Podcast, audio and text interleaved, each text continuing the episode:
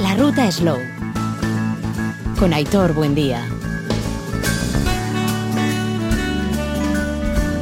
Arracha al León, un Torri, bienvenidas, bienvenidos a nuestro espacio. Nos encontramos en, el Villar, estamos retransmitiendo para Radio Euskadi con nuestro espacio de la Ruta Slow, un programa en clave, como bien saben, de lo bueno, lo limpio, lo justo, en, clara, en claro concepto de sostenibilidad y precisamente Ronca Garbía, ese concepto de sostenibilidad, nos viene acompañando edición tras edición en donde nos encontramos, en, en torno a la mesa, Mayaren Inguruan. Este año, desde el Villar hasta aquí, hasta Rioja la Besa, nos hemos venido y saludamos a María Jiménez, ella es técnica de la ruta del vino de Rioja Besa. María, Arracha León. Egunon, Egunon todavía. Bueno, estamos ya a mediodía, a la una y pico. Porque ya hemos tenido, bueno, arrancamos ayer ya con la cata de aceite, la cata de queso, bueno, Jesús espectacular de Idiazabal que nos viene. Espectacular, los quesos que tiene son, vamos, de, morir, la verdad es que sí, muy, muy ricos. Y él estuvo, yo creo que explicó muchos secretos del queso que la gente no conocía y la gente, vamos, salió encantada, pero de ambas catas, ¿eh? porque la del aceite también, que tengamos esa de aceite en Río Jalavesa, en tres pueblos, o sea, era como mucha diversidad y la gente incluso de aquí yo creo que alucinó con, la cata. Bueno, de hecho hicimos a mano alzada, oye, ¿quién había hecho alguna vez una cata de aceite? Y creo que había tres, cuatro personas, con lo cual eh, nuestro Jorge, eh, nuestro hombre de Aprora, luego hablaremos con Iker y decir también al respecto, bueno, se quedó, tuvo su hora, no, tres cuartos de hora prácticamente, que, estuvo muy bien. Mucha gente no conocía, incluso siendo de aquí, ¿no? De Río Jalavesa. Pues sí, eh, llama la atención porque yo creo que eh, siempre hay que diferenciar, ¿no? El, beber por beber y hacer una cata. Entonces nos pasa también con los vinos, que la gente cuando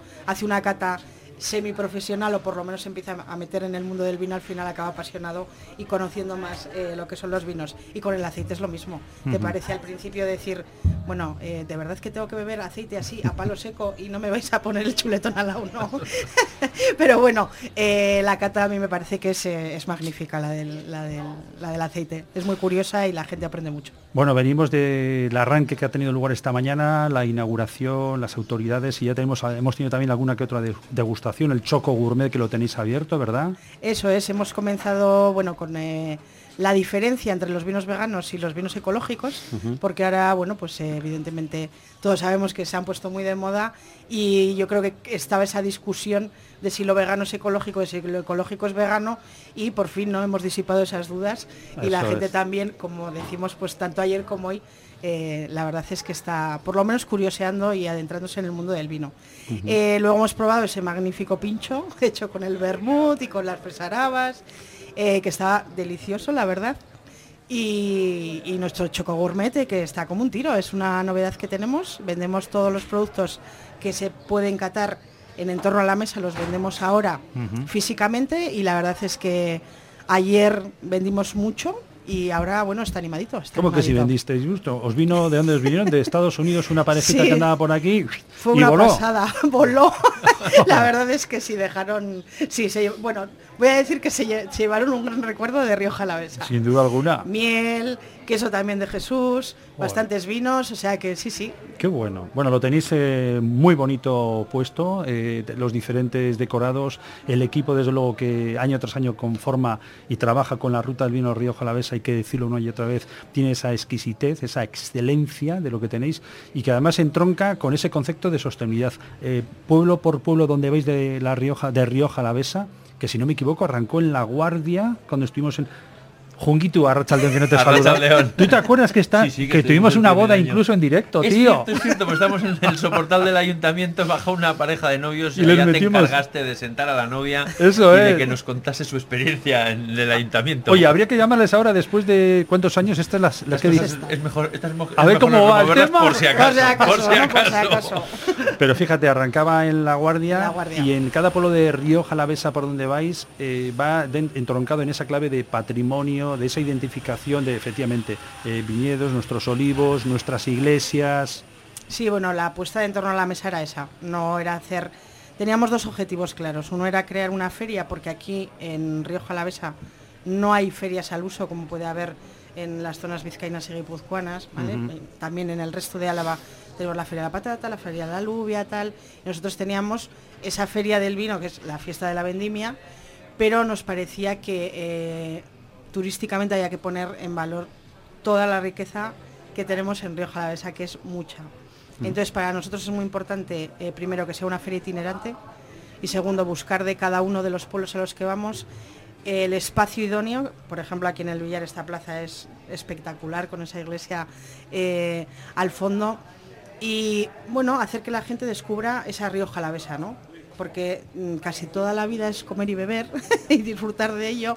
Pero si encima lo haces en un entorno como puede ser el Villar de Álava, con sus dólmenes, con su iglesia, con su paisaje, con su sierra enfrente, que es espectacular, pues bueno, yo creo que es un valor añadido que queremos que la gente descubra.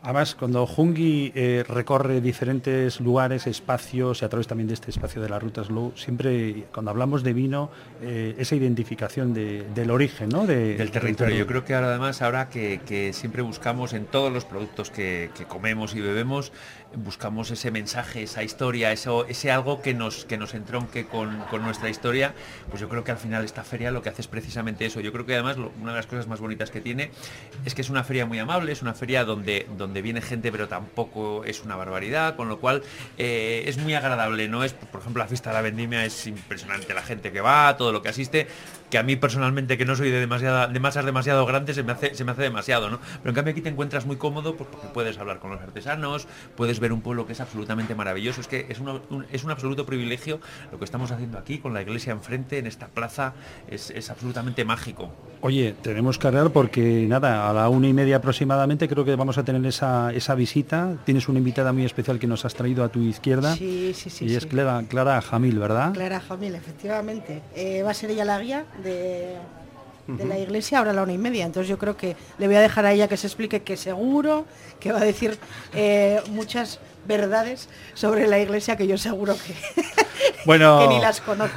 Todos somos un poco pecadores, pero desde luego en el cuanto al patrimonio somos devotos y precisamente es lo que a la una y media vamos a tener. Eh, Clara, eh, Buenos días. Eh, bien hallados en tu, en tu casa, ¿eh? donde nos encontramos en el billar. Eh, yo soy natural, del Villar, sí. Nací en el Villar y me he criado entre el Villar y la Guardia, o sea que muy lejos no me he ido. Sí, las dos localidades que, forman parte ¿no? de, de Bueno, importante, a la una y media arranca la, visita. Eh, y está ya, estaba, creo que en los últimos días ya estaba eh, copada, porque dentro de ese concepto de sostenibilidad, lo que habéis querido es que sean, ayer la cata, pues 40 personas para el aceite, para el pan tanto, o sea, para el queso tanto, o sea, no pasarnos de frenada, ¿no? No, eh, bueno, como dice Jungi, eh, yo creo que los eventos ya están tomando una dimensión más de disfrute, de, encontrar también ¿no? el, número, el volumen de gente y que la gente que esté, entonces en el caso de, Clara es que fue alucinante porque sacamos la visita a la una y media de la iglesia y cuando todos vieron que la guía iba a ser tan especial, eh, es que lo petó, nada, creo que fue en horas, eh, fue una, cosa y lo hacemos para 20. Vale. Lo hacemos para 20, en este caso la visita a la iglesia. Pero, ¿qué ha pasado con la, la gente del pueblo? Ha dicho, ¡eh! que, yo también quiero estar y al final has, tenido que... Ayer a la tarde nos iban parando por el camino, que no se habían podido apuntar, que había dificultades, porque a ellos les ponía una cierta dificultad, ¿no? Ya. Y bueno, pues entonces la organización ha decidido que no hay problema en abrir al doble de gente. El espacio de la iglesia da para ello. Da para eso y entonces, bueno, pues tendremos el doble de gente visitando la iglesia. Bueno, Clara, estamos viendo desde aquí, Jungi no, porque está casi tocando techo en el Arcupe, pero bueno, la, estamos viendo desde aquí, bueno, la vemos desde aquí y la vemos, según veníamos desde La Guardia, por ejemplo, se nos abre el billar de una, como una estampa, un paisaje espectacular, es una postal en sí mismo. ¿eh? Es que la torre del billar es lo que nos identifica en el paisaje la torre de cualquier pueblo, pero ciertamente la del Villar es espectacular. Entonces mm, hay que tener en cuenta, pues eso, todas las funciones de la iglesia y probablemente esa es la clave por la que ayer la gente se nos apuntaba a última hora y nos decía, hace unos años celebramos el, el aniversario de la independencia del Villar y entonces estuvimos trabajando, bueno, hicimos un libro que sirviera para recopilar un poco la memoria de nuestro pueblo. Y en aquel momento yo me encargué de la iglesia y de contarles la iglesia y la gente se quedó como en sabor de boca. Y creo que, pues eso, que ahora que han visto que ya no era la charla sentadicos en un, en un salón, que la íbamos a ver a la vez, bueno, pues, pues eso es lo que animó un poco a la gente a participar. Bueno, cuéntanos eh, de qué siglo estamos hablando, qué, características definen a, esta torre, de, a esta iglesia del Villar. eh, según la vemos, eh, es una iglesia del siglo XVI, pero conserva algunos restos medievales, restos importantes. Estamos hablando de una torre fuerte, quedan como muy, muy difuminados, pero bueno, mm, quedan restos medievales y la mayor parte de la iglesia se reconstruye a partir de la independencia del cabildo eclesiástico, cuando los curas del Villar deciden que ya no van a depender de los de la Guardia. la eterna historia. Sí, ha sido mm, eterna. Y, entonces mm, se montan su propio cabildo, lo pagan con sus diezmos y van a tener sus curas que el del Villar sabemos la fecha, pero que pasó igual en todos los demás pueblos, exactamente igual que la independencia municipal, solo que casi siempre la iglesia se adelanta a los políticos, o se adelantaba. Vale, vale, tomamos nota. en aquellos momentos, desde luego, se adelantaba. Con mucho. Los acontecimientos que luego vendrían, pues ese, ese tipo, esa descentralización. En el siglo se está independizando la iglesia y hasta el siglo XVII no se independiza el ayuntamiento, por ejemplo y de aquellos eh, momentos, eh, de aquí, los vestigios que nos quedan, ¿no? de los cambios que ha habido, eh, ¿qué es lo que nos vamos a encontrar según entremos por la entrada principal? ¿Qué es lo que nos encontramos? ¿Qué, ¿qué nos puedes adelantar de la visita que tienes ya a punto de...? Sobre el pórtico quedan los restos de una torre medieval que se ven bien con los arquitos ciegos, Eso, aquí lo veis perfectamente. Pero eh, es justo la es justo lo que estoy lo, que, estamos viendo de frente. No sé si lo ves tú desde ahí. Mira. El muro que está encima de eso es los restos de una torre medieval. Vale, vale. Luego teníamos una iglesia fortificada porque evidentemente la Rioja Alavesa era frontera. Éramos Navarra y estábamos en el límite y había que protegerse y en algunos momentos pues alojó incluso 20 ballesteros. Quiero decir que ha habido momentos realmente en los que ha funcionado mm, como defensa física. En el siglo XVI ya no tiene sentido como defensa física porque ya somos todos Castilla, no hay que luchar con nadie y a los reyes se les olvida que tienen que reforzar las murallas y tienen que ser los vecinos los que apañen, con lo cual lo que les es útil lo integran en la iglesia según las necesidades que van teniendo y van ampliando trozos de la iglesia, se conserva lo que es útil y se hace nuevo lo que se necesita. Y eso es un poco lo que vamos a ir viendo dentro de la iglesia. De acuerdo. ¿Cuánto viene a ser de duración la visita, más o menos? Pues intentaré que sea poquito más que media hora, es lo que estoy intentando, pero depende. no puedo concretar exactamente, pero es lo que he intentado resumir lo más posible. Oye, Clara, a ti ese, esa parte de, la historia, de, los entresijos, del, pasado, de, dónde te viene? ¿Dónde, dónde, ¿Cuándo empezaste de alguna forma a percibir que esto...? Que en mi casa mi abuela siempre me ha estado contando. De hecho, el retablo del billar yo lo he estudiado a partir de las explicaciones que me daba mi abuela. Creo que si no, no sé si hubiera tenido demasiado interés, porque lo veía todos los días, ¿qué más me daba? Pero es que me contaba historias, veía unos señores muy raros desnudos por ahí en el retablo que no pintaban nada. y entonces, bueno, pues por ahí empezó la curiosidad. Y luego eh, hay una persona que, como suele ocurrir, evidentemente ha, conformado ¿no? tu ADN histórico, que es eh, tu Aitá, tu padre. Eh, estamos hablando de, tu vinculación, el Villar La Guardia. Eres hija de, panadero, del panadero, primero del Villar. Sí, primero del Villar y, cuando yo tenía dos años se fueron a, llevar una panadería en La Guardia. En La Guardia. Pero hemos seguido trayendo el pan al Villar. Vamos, yo he sido panadera del Villar y yo me acuerdo de, vender el pan en las paradas y de paso aprovechar a preguntar a las abuelas, oye, ¿cómo se hacía tal cosa? ¿Cuándo era? Muchas de las cosas que yo he ido recogiendo es porque cuando repartía el pan las abuelas se molestaban en contestarme. Jesús. ¿Y, de ese pan queda algo? No, el recuerdo solo. Ya no, las, la tradición. Las hijas no hemos querido seguir nadie con la panadería. Ahora a veces da pena, pero es lo que hay. Pero bueno, tú sí has seguido con algo que, tu padre tenía en, su cabeza, en sus manos, es su, eh, su capacidad de, hacer trabajos en, miniatura. era un puro artista, ¿no? Cuando se jubiló, empezó a hacer miniaturas, pero era una persona que nunca había dibujado siquiera. Y su empeño era, pues un día hacer eh, la iglesia del Villar. Se tiraba un montón de meses hasta que hacía la iglesia del Villar. Empezó con un molino harinero que funcionaba, que giraba la rueda de molino, que, hacía la harina, una colmena de abejas, los trabajos en los que él había trabajado, porque mi padre también era apicultor. Ah.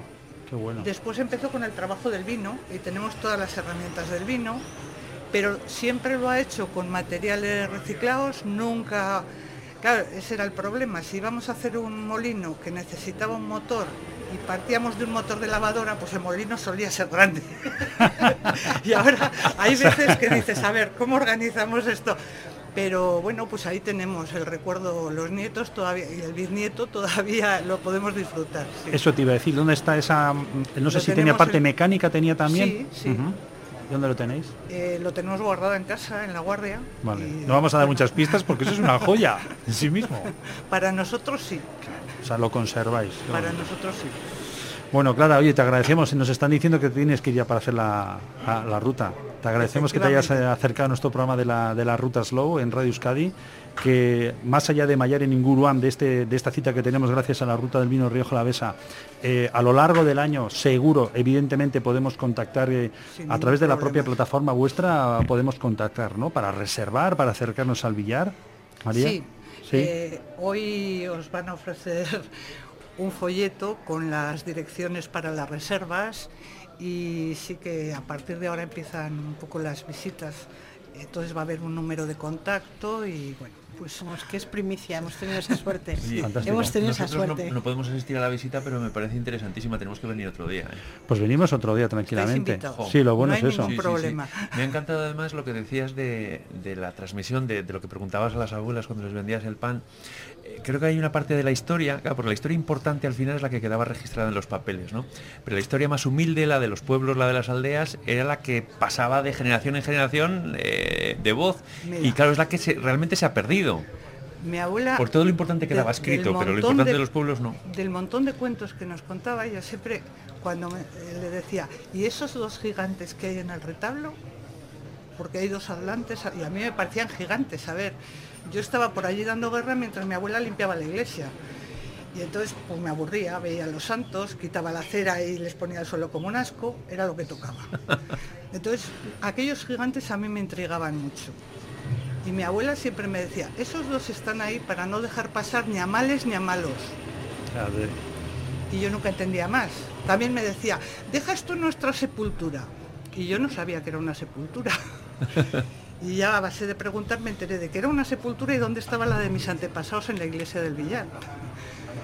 Entonces, mm, ese tipo de cosas te van quedando grabados. Claro. Con el tiempo yo descubrí que los dos que no dejaban pasar ni a males ni a malos eran Atlas y Hércules. Y mi abuela me estaba contando lo que había.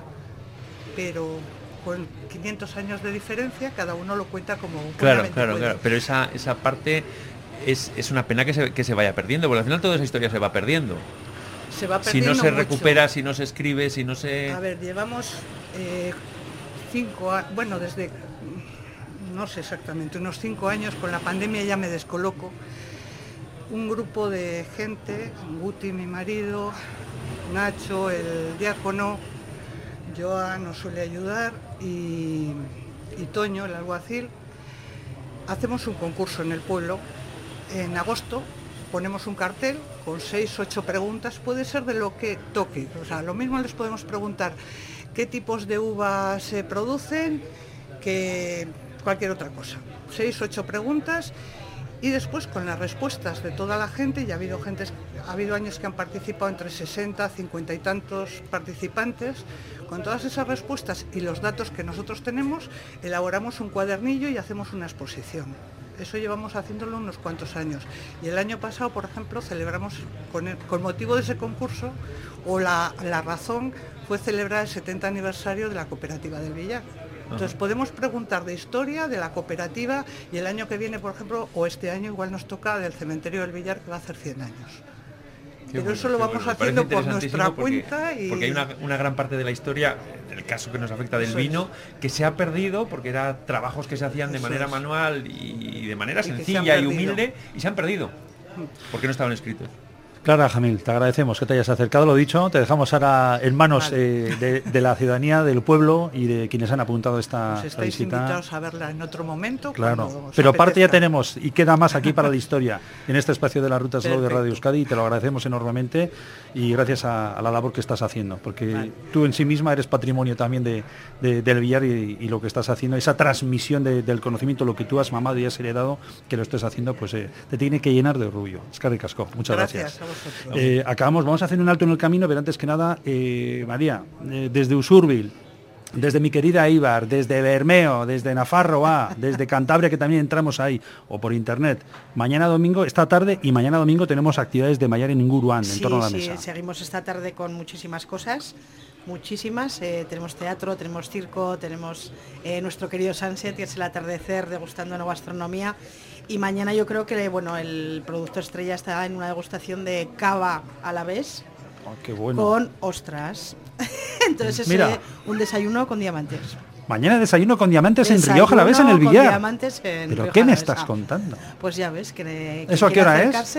¿A qué hora es? Sobre las 11 o algo así. Sobre las 11 de la mañana. Qué buena hora para tomar. Porque es un desayuno, claro. Sí, sí. Entonces un cava blanquito, otro rosado y una ostra liñada. O sea que mañana, Espectacular. Mañana ni café con leche ni gaitas. Todo el mundo desayunar al billar. Desayuno con diamantes. Eso es. Y se pueden apuntar. Eso está. ¿Se puede apuntar todavía? ¿Cómo está? Quedan muy pocas plazas, o sea que ya pueden correr. Pero de todas formas, todo lo que hay en las catas, en las barras, lo tenemos para que lo puedan degustar mientras escuchan. hemos hecho un show cooking unas eh, masterclass que sirvan para toda, todos los asistentes en, el mismo momento. ¿Y también las ostras? Las ostras también. ¿También? Vamos a poner, sí, una, zona para vender ostras. Uh, qué bueno. bueno, aquí viene una con el peroné fastidiado. Creo le saludamos aunque sea brevemente. Venga, perfecto. Le vamos a saludar. Eh, rápidamente. Yo acompaño a Clara. Eh, vale, pero escucha una cosa, María. Quiero aprovechar para la gente que nos escucha del Eguraldi de EETV, eh, Rioja Lavesa quitémosle ese, ese, la, ¿verdad? No es la Rioja Alavesa, sino Rioja Alavesa. Es la comarca, efectivamente. Es, la, es una comarca de Euskadi, Eso es. del País Vasco, y es Rioja Alavesa. Siempre. Para la comarca para de Álava, Rioja Alavesa. Que tomen nota nuestras amigas y compañeros de Eguraldi, ¿eh? cuando están con el tiempo. Rioja Alavesa. Ricasco, Suri. Vamos a, oye, claro, es Casco. Aunque sea brevemente, aunque sea brevemente, saludarte. Rosa, ¿qué te ha pasado? Acércate brevemente. Te puedes ir sentando, Asun, si quieres, ahí ahora te sientas, Iker. Brevemente, ¿qué te ha pasado, hija mía? Pues fractura de peroné. ¿Pero jugando a fútbol o qué ha pasado? ¿Cómo ha sido? De la manera más tonta. Una escalerita con mala iluminación, no la vi, me caí y peroné fracturado. Vaya más. Bueno, Rosa, que es la presidenta de la ruta del vino de Rioja Alavesa, y nada, que nos viene pues prácticamente eso. ¿Cuándo has, cuándo, has tenido el percance pues? El 15 de junio. Ah, vale, vale. Yo pensaba que había sido antes de ahí. vamos, grabado a fuego. Bueno. ¿Contenta por lo demás? Como, ¿eh? ya sabes que ya arrancó todo muy bien, ¿verdad? Ya me he enterado, sí, que arrancó muy bien. Eso y con muchas ganas de que salga todo súper bonito, y la gente disfrute y, esté muy a gusto. Por pues Rosa, que, vaya de maravilla, tú llévalo con tranquilidad, ¿de acuerdo? Ya lo hemos calma. con calma, con paciencia. Y lo dicho, eh, gracias eh, por, acogernos en esta cita que tenemos de, la no. ¿Vale? Vale, venga. Venga, mínimo alto en el camino y entramos de lleno en el mundo del vino.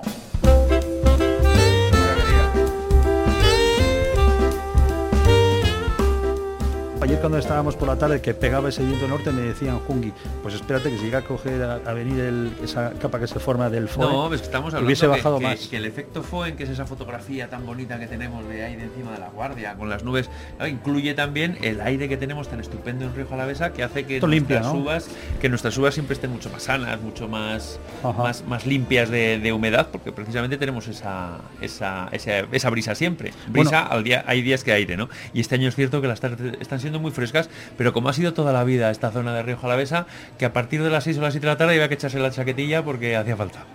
Bueno, precisamente van a convenir contigo nuestros siguientes invitados. María Sun, eh, recordamos que nos acompaña desde, desde Ostatu, María Sun Sáenz de Samaniego. Asun, muy buenas. Egunon. Egunon. Está con nosotros también Iker Díaz de Cerio, de APRODA, representando esa promoción, revitalización, recuperación de nuestros olivos de Río Jalavesa. Iker, Arrachaldeón, viejo amigo de la Ruta Slow. Arrachaldeón, Aitor. Arrachaldeón. Y también nos acompaña eh, por la parte que toca dentro de lo que es eh, nuestros vinos recordamos que estamos hablando también de, los vinos que tenemos, tanto como cooperativas como bodegas. Juanjo Berrueco, ¿no? De García, eh, de Juan José García Berrueco, la bodega. Muy buenas, ¿qué tal estamos? Bien. Bueno, vosotros habéis tenido ya, ¿no? Iker, eh, a las 12 habéis tenido esta primera jornada en cuanto a vinos veganos, vinos ecológicos, porque estáis en ese mundo, trabajáis en esa clave, vosotros. Sí, sí, ya hemos tenido la, presentación un poquito y la mesa redonda en, eh, en, torno un poco a la diferencia entre vinos veganos y ecológicos y como bien dices, aparte del tema del aceite, que es eh, por lo que estoy aquí ahora mismo contigo en, esta entrevista, pues también estoy en Casa Primicia, que sí que tenemos una línea de, vinos ecológicos y, trabajamos muy bien esa historia. ¿Cómo ha ido? Bien, yo creo que muy bien. Y además, bueno, yo creo que se ha completado ¿no? el, aforo, según lo previsto. Está todo a tope. Y bueno, pues yo creo que es un tema que está muy de actualidad, por lo menos en el mundo del, en el mundo del vino. Y si bien creo que coyunturalmente los datos de consumo pues no son buenos, a nivel de vinos ecológicos, creo que los crecimientos son muy interesantes. Exactamente, se, siguen, manteniendo además. ¿eh? Y además, yo creo que en este momento lo único que se salva de la quema que tenemos en el tema del vino es precisamente el tema de los vinos ecológicos. ¿no? Cierto año complicado para, para el tema del, del viñedo ecológico, ¿no?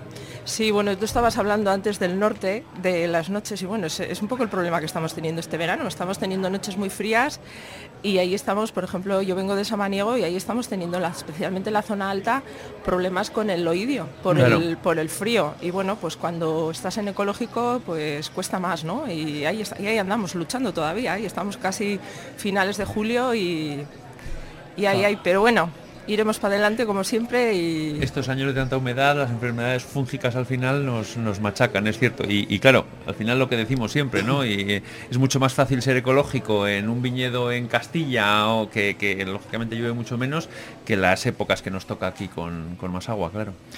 La cita que hemos tenido y que en un instante además también le va, le va a tocar a, a, Bodegas García Berrueco. Recordamos que la mesa redonda va a ser en torno a nuestro vino por excelencia, maceración carbónica, ¿no? Es donde va a tener ahí protagonismo vuestra bodega? La, bodega mía es algún de ámbito pues muy de lo que es lo que denominamos cosechero. Yo solo hago maceraciones carbónicas y sí que vamos a catar hoy un vino algo excepcional que dentro de una maceración carbónica lo que hemos hecho es una fermentación en en barrica lo que es la fermentación maloláctica. una experiencia nueva, el resultado ha sido magnífico, pero el peso importante de, la bodega o un poco lo que represento hoy... El año pasado era muy ya fueron, yo por ejemplo, pues unos 10 días de adelanto y este año yo creo que lleva el mismo ritmo, por lo menos por la zona alta allí le afectó también un poquito la piedra y se ha parado un poco, pero bueno, la parte sur de, de Samaniego, en la zona de Villabuena, pues supongo que andaremos en los en las fechas del año pasado probablemente. Sí, yo creo que sí, que andaremos en las fechas, pero sí que veo más diferenciación entre las zonas bajas y altas y va a ser como una vendimia como más escalonada, pero veremos a ver lo que nos hace agosto y primeros de septiembre, que al final son clave en todo esto. El año pasado preveíamos que iba a ser muy temprano y luego no fue tan, aún siendo temprano. Bueno, pues es la, vivencia que tenemos ahora mismo aquí en esta comarca de Río Jalavesa, donde nos encontramos en el billar. Bueno, ya habéis venido otros años a esta cita de, en torno a la mesa, ¿eh? lo, que, lo que significa con los productos que tenemos de todo tipo y gentes, además de la propia zona que nos llegan de, otros lugares, ¿no? Eh, ¿cómo, ¿Cómo lo vivís esta, este encuentro? Bueno, yo ahí me lo he, visto hasta ahora detrás de la barra, por decirlo así, y bueno, es un encuentro que, te da satisfacción cuando ves a mucha gente no conocida, que también da gloria ver a gente conocida y saludarte, pero lo bueno es esta promoción para la gente que no es de aquí, no es la conocida, la habitual y que descubre esta zona, lo que es Río Jalavesa, pues tan, con la belleza que tiene y con lo particular que es eh, sus vinos y la interpretación, o sea, el estar en contacto con las propias bodegas de todo nivel. Bueno, queremos aprovechar porque el 1 de septiembre, si no me equivoco, vamos a aprovecharlo si no me equivoco, tenemos Samaniego In Wine, que vamos a tener una cita muy especial. Eh, que está ya a tiro de piedra, estamos en Río Jalavesa y que ya se está conformando un programa muy completito, en este caso dirigido a la prensa especial, especializada, si no me equivoco, ¿no? Sí, eh, bueno, yo no estoy en la comisión que organiza, pero bueno, eh, sí, se eh, comenzó el año pasado con un evento un poco en la que de las bodegas de Samaniego se presentaba un vino en el marco del Palacio Samaniego, un poco con la idea de vincular vino local y gastronomía. Y, bueno, sí, creo que se ha organizado previo algunos encuentros de prensa divididos en diferentes sitios y luego el evento es el día 1 por la tarde en, en los jardines del Palacio Samaniego. Y han tenido de manera previa, ayer por ejemplo tuvimos la cena donde coincidimos en el, en el Palacio de Samaniego que por cierto, luego me marché y no, no te lo dije porque tenía que madrugar para venir aquí, que eh, probé el gran reserva vuestro, me pareció, bueno, que me pone la piel de gallina, impresionante, ¿eh? Impresionante el gran reserva, es ese concepto del vino tradicional de Rioja, pero modernizado al estilo de Ostatu, bueno, me pareció absolutamente fantástico, ¿no? Y bueno, yo creo que, que Samaniego es un pueblo que tiene una magia especial, pero que siempre nos pasa un poco desapercibido, ¿verdad? Parece que pasamos por la carretera y no le damos importancia. Y bueno, ya, ya con el marco del palacio me pareció espectacular. Sí, la verdad que estuvo muy bien. Se presentaron los vinos de dos bodegas, de Bello Berganzo y en este caso de Ostatu también. Vinos diferentes, desde maceraciones carbónicas a blancos más complejos, a tintos más ligeros, hasta Sí, sí, luego sí. el- El y gran bueno, reserva, bueno, impresionante. Y, impresionante. y claro, estamos hablando de un Gran Reserva 2015, ya pues con, con su pozo ¿no? y su tiempo y, y la verdad que estaba muy bueno. Es el concepto de un Gran Reserva donde todavía la fruta pues está muy muy presente, ¿no? Sí, sí, impresionante. Bueno, estamos ya, pues eso, lo, lo hemos comentado, ¿no? A prácticamente semanas, ¿no? De, de ese arranque final, primeros de septiembre, que suele ser eh, primeros de septiembre, el 17 de septiembre, si no me equivoco, coincide que será la fiesta de la, de la vendimia. En el caso vuestro, ¿cómo, cómo estáis? ¿Cómo, ¿Cómo se presenta esta, esta temporada? Pues yo lo veo bien. De hecho, se- creo que se ha hecho una preventa de entradas y se ha, y se ha vendido bastante. Yo creo que, bueno, también es un aforo limitado. ¿eh? Es un poco como ha comentado antes María, que también yo creo que tenemos que dimensionar un poco los eventos, ¿no? No podemos hacer eventos de, de muchísima gente, donde al final se desvirtúa el contacto, se desvirtúa el, Sí. eh, el objetivo ¿no? del evento. Entonces, bueno, tampoco es un evento masivo, pero yo creo que iba muy bien. Las perspectivas son buenas. ¿Y vuestra bodega cómo, cómo va en este 2023? Bien, bueno, es un año, es un año un poco, un poco complejo porque nosotros estamos viendo como unos dientes de sierra importantes, hay meses que van muy bien, meses mucho más tranquilos. Pero bueno, yo no me atrevo a decir que mal. Creo que podría ser mejor, podría ser peor. Hay Pero- mucho, es cierto que hay mucha, mucha competencia en, el- Claro, en la calle. María, es un- una pregunta. ¿Dónde vais mejor? ¿En los vinos altos de gama que tenéis vosotros o en los básicos? ¿En la maceración carbónica, en tal? Mm, Nosotros un poco la maceración carbónica, mm, nosotros ahora mismo la producción que tenemos lo tenemos bastante bien ubicado. O sea, yo no estoy notando un bajón. Más que yo creo que hay un cambio de consumo muy importante, por un lado los blancos. Nuestros vinos también están muy orientados al País Vasco, especialmente maceración carbónica. Yo he estado unos días por ahí y el chacolí está en todas las mesas, en todas las barras. Cuesta ver un vino de Rioja a la vez, ahí tenemos un problema, ahí tenemos un problema. Pero sí que es cierto que es más fácil vender los vinos hasta cierto punto, ¿eh? y depende qué clientes, es más fácil vender los vinos de valor ahora mismo que... Sin ninguna sí. duda. Y yo creo que, que como Río Jalavesa no se especialice realmente en esos vinos de valor, al final eh, yo creo que, que el, el consumo va a la baja en, en- en el tema del alcohol. eh, yo creo que cada vez vamos a tener más problemas con ello, entonces lo que hay que dar es un valor añadido y, y la gente tiene que, tiene que valorar. Tu pregunta era, por tanto, capciosa. Totalmente, siempre. y ahora habéis dado la intencionalidad. En el caso vuestro, ¿cómo, cómo os encontráis? Bueno, pues una bajada de ventas bastante importante. El, el mercado nuestro, no, por ejemplo, no tiene nada que ver con Ostatu, es un, un modelo de vender la producción propia en el mercado muy cercano, dedicado prácticamente al, al 100% a la maceración carbónica de vino joven. Y lo cierto es que los consumos no, no estamos una pérdida de clientes, ni mucho menos con la pequeña subida que hayamos podido hacer de precios, pues por, por la presión que había de, del, del resto de vidrio, corchos, transporte y tal.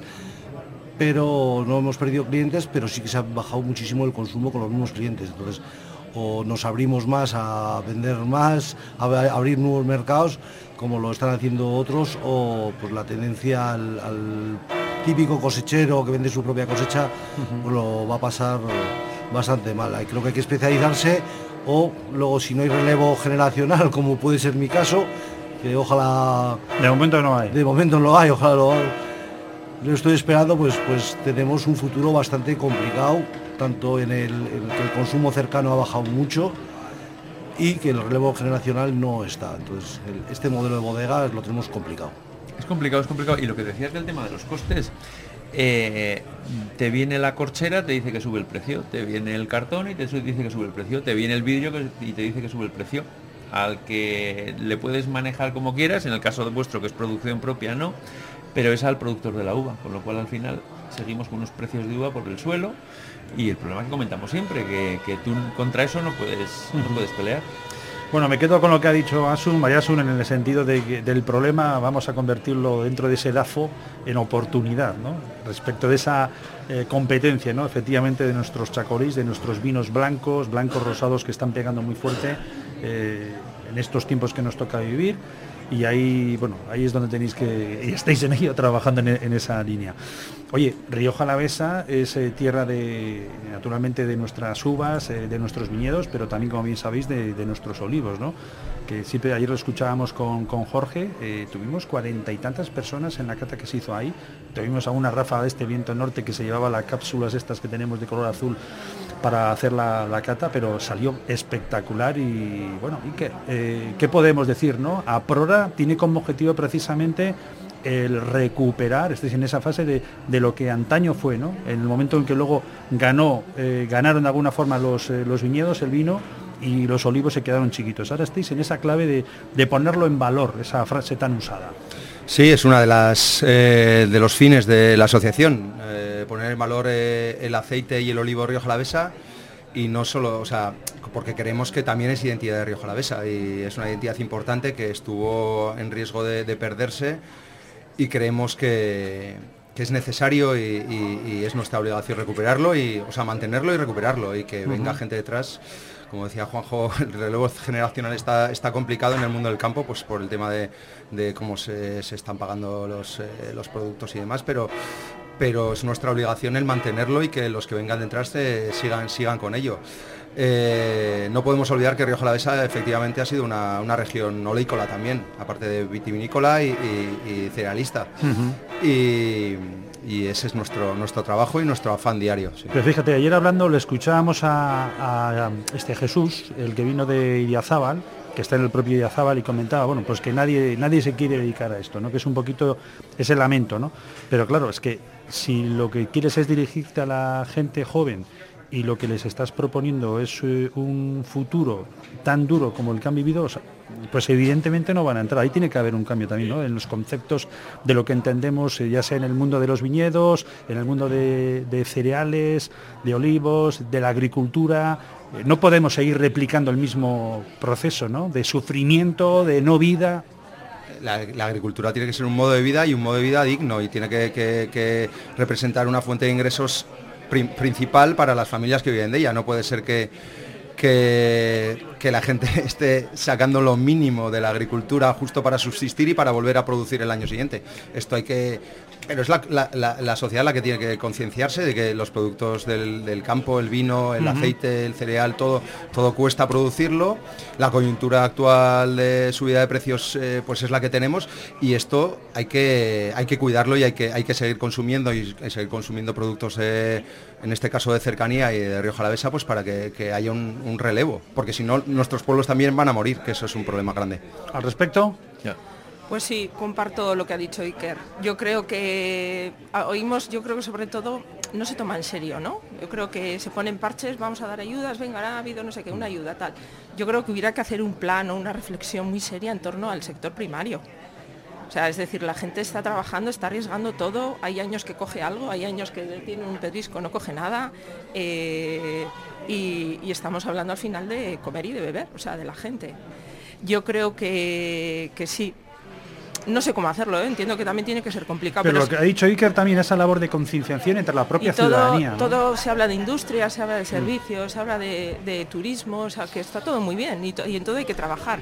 Pero yo creo que, que un poquito más de caso al medio, al final es medio rural, es paisaje, son pueblos, es historia, o sea, son muchas cosas que pero al final es, eh, lo decimos muchas veces además en este programa, es que es que al final también el público, el que va a comprar una botella de vino, tiene que saber lo que está haciendo y tiene que, saber elegir, ¿no? Y yo creo que, que esa parte en la que, solemos decirlo muchas veces, que si pagas menos de 5 euros por una botella de vino estás robando a un viticultor, al final, al final tiene mucho que ver con todo esto, ¿no? Evidentemente nuestros precios de la uva son los que son ahora, pero al final eso hace que, la subsistencia de, nuestros pueblos vaya a ser muy complicada ¿eh? a futuro, porque además, eh, no nos engañemos, cuando una persona se jubila, que lo estabas comentando antes, eh, creo que habrá algún agricultor, algún viticultor alrededor, viticultor alrededor que, pueda eh, tener esas viñas, pero siempre va a haber una bodega grande que puede pagar más por ellas porque su economía es diferente, claro. Pues lo que sí. Perdona. voy a hacer una reflexión así. Abierto una puerta lo voy a que- intentar, lo voy a intentar resumir porque es largo. Mira, eh, el modelo de, de Río Jalavesa, tanto por lo de Mariasun o, o de, o la propia bodega mía, llegamos de unos pueblos donde, donde había un- unas familias muy grandes que tenían todo y no, no estaba muy diversificado. Eh, los, los propios ciudadanos aquí, estoy hablando de, de- de- del padre de Mariasun o de mi padre o de o sea, una generación anterior a la nuestra, eh, con- consiguió con bastante esfuerzo y con motivación, sobre todo con motivación, ir haciendo sus ah, haciendas y logrando vender su propio producto para no tener esos, esas dientes de sierra en los precios. Y generaron lo que hay ahora. No tenían ni dinero ni preparación. Ahora mismo eh, llegamos a una otra generación que algunos estamos manteniendo, otros, como puede ser Ostatu, otra gente joven está creciendo, pero llega la siguiente generación que este modelo de vida no lo quiere tampoco y hay que hacer sobre esa reflexión, porque quien lo hace también tiene oportunidad, tiene más preparación, tiene, tiene más acceso económico y no se hace. Esa reflexión, ¿por qué no se hace? Porque el modelo de vida de la sociedad ha cambiado. Pues con esta reflexión nos quedamos. Iker, por cierto, ayer hablábamos de los aceites de oliva virgen extra, aceites que tenemos en Río Jalavesa. ¿Dónde los podemos encontrar? Nuestros aceites de Río Jalavesa en, en todo lo que es el entorno a la vez, incluso Vizcaya, Guipúzcoa, hay muchas tiendas especializadas que los, vendemos, eh, pero en, en nuestra página web tienen acceso a todas las eh, productores, eh, incluso bodegas que tienen aceite en Río Jalavesa, donde se enlaza con sus páginas web y, y pueden adquirir los aceites. Perfecto, pues eh, Juanjo, Iker, María Sun, Escarri Casco, que vaya todo muy bien. Un abrazo.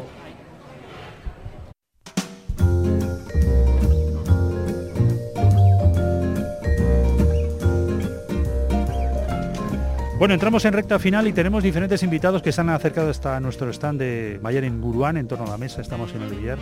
Eh, salud. ¿Con quién hablamos? Kepa. Kepa, ¿qué más? Preséntate. Kepa La Presa, presidente de la cooperativa San Roque del Villar. Yo, Enrique Pérez Mazo, el alcalde del Villar. Nos ponemos firmes, señor alcalde, no me lo habían presentado todavía. ¿Y cómo se llama usted? Yo, Celestino Villacuarta, apicultor y jubilado. Por eso está sonriendo.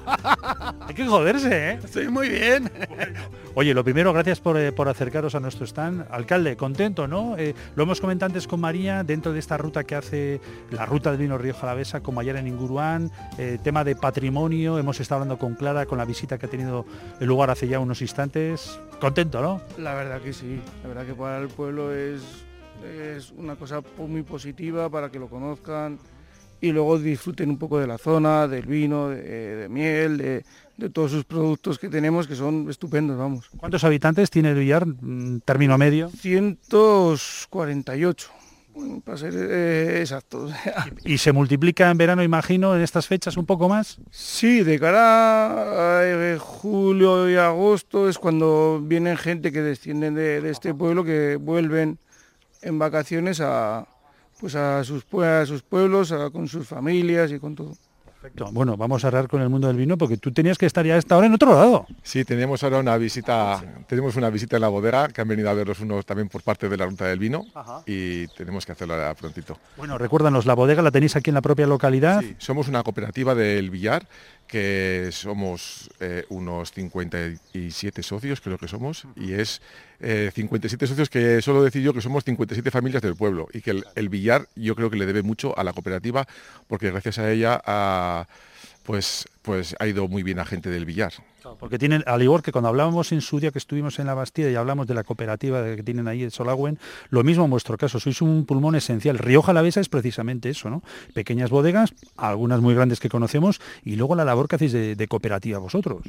Sí, las cooperativas yo creo que, ha- que han hecho siempre una labor muy importante aquí en el pueblo, porque eh, hay otro resto de bodegas que, que ha habido pequeñas que han ido desapareciendo y sin embargo eh, la cooperativa estamos justitos, justitos, pero incluso casi un poquito creciendo ahora, ahora mismo. Y haréis, imagino, esa labor a veces tan complicada en el tema burocrático, gestiones, mil historias que vosotros como cooperativa sois fuertes en ese sentido. Sí, claro, la forma de, de gestionar y, y de hacer la burocracia, pues al final pues tienes secretario y tienes eh, medios que igual un pequeño agricultor no lo podríamos hacer. Al estar unidos siempre tenemos un poquito más de fuerza y lo hacemos yo creo que mejor. Vale, ¿qué tipo de vinos encontramos? Nosotros eh, hacemos vino joven, tenemos también crianza y un poquito de reserva y blanco también tenemos.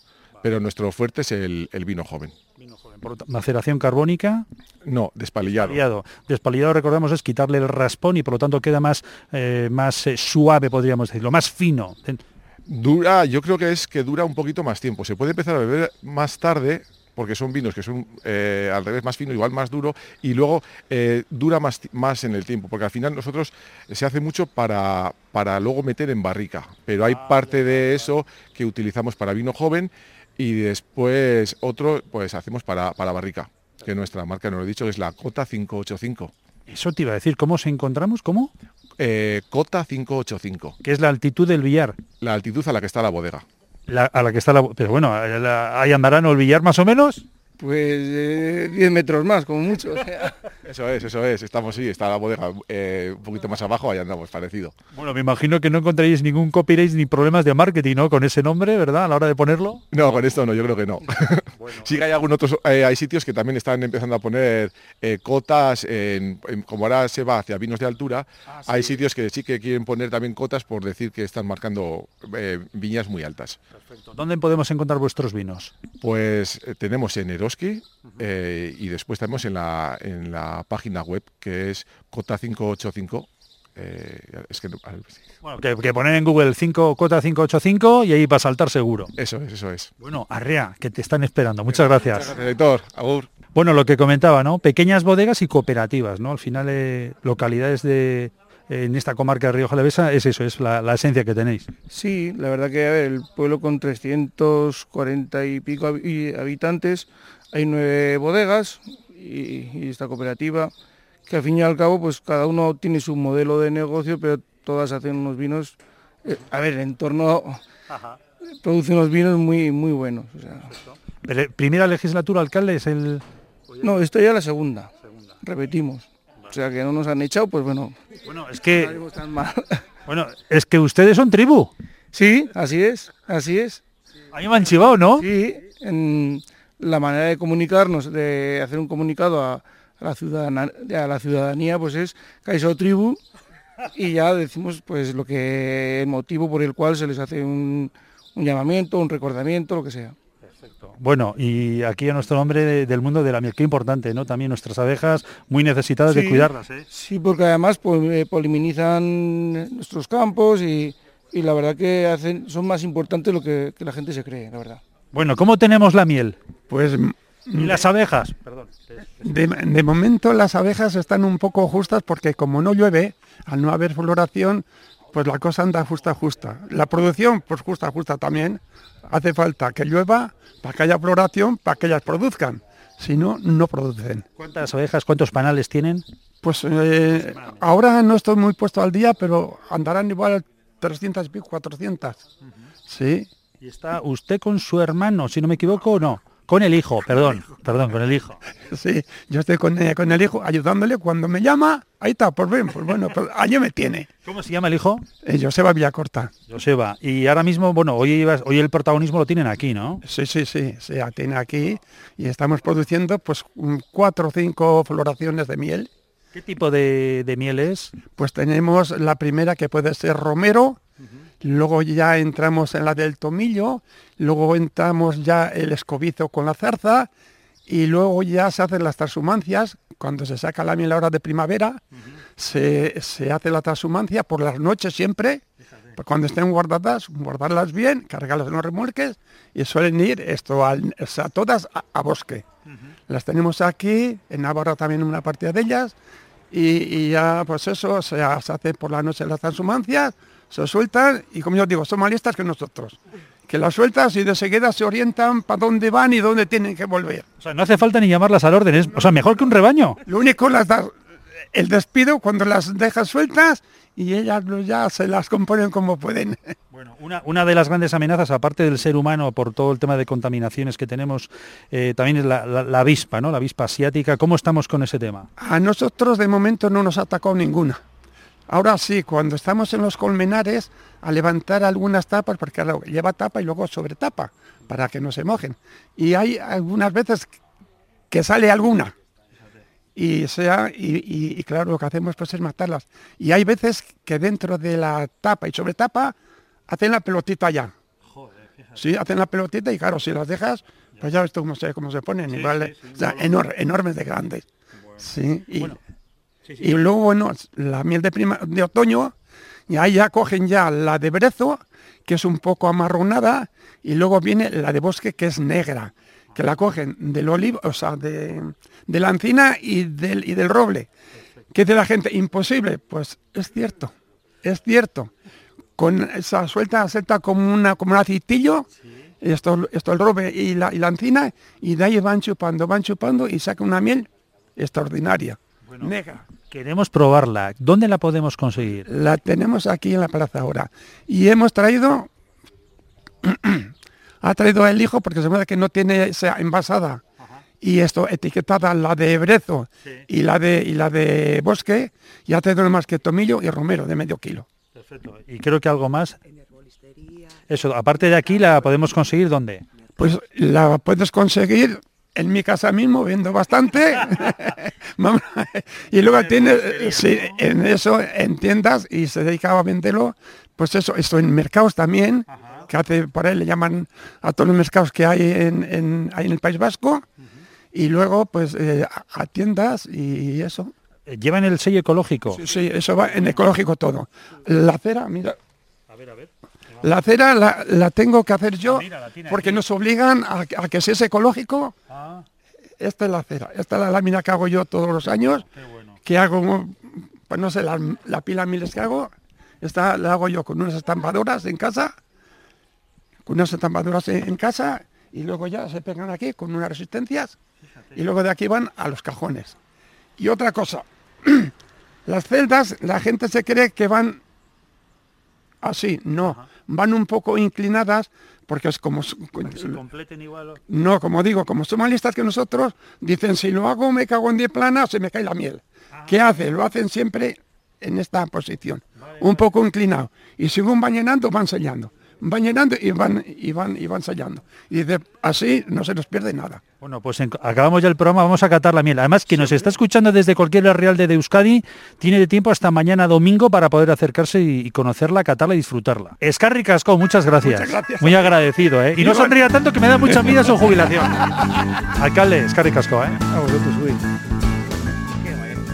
Bueno, pues hasta aquí nuestro programa de la Ruta Slow desde el Villar en torno a la mesa Mayor en Inguruán, con todos los sonidos. Recuerden que tenemos esta tarde y mañana todavía actividad aquí en esta comarca de Río Jalavesa para disfrutarla. El saludo de quien les ha hablado. Aitor, buen día. Ondo y Sanagur. Camarero, Señor. Camarero,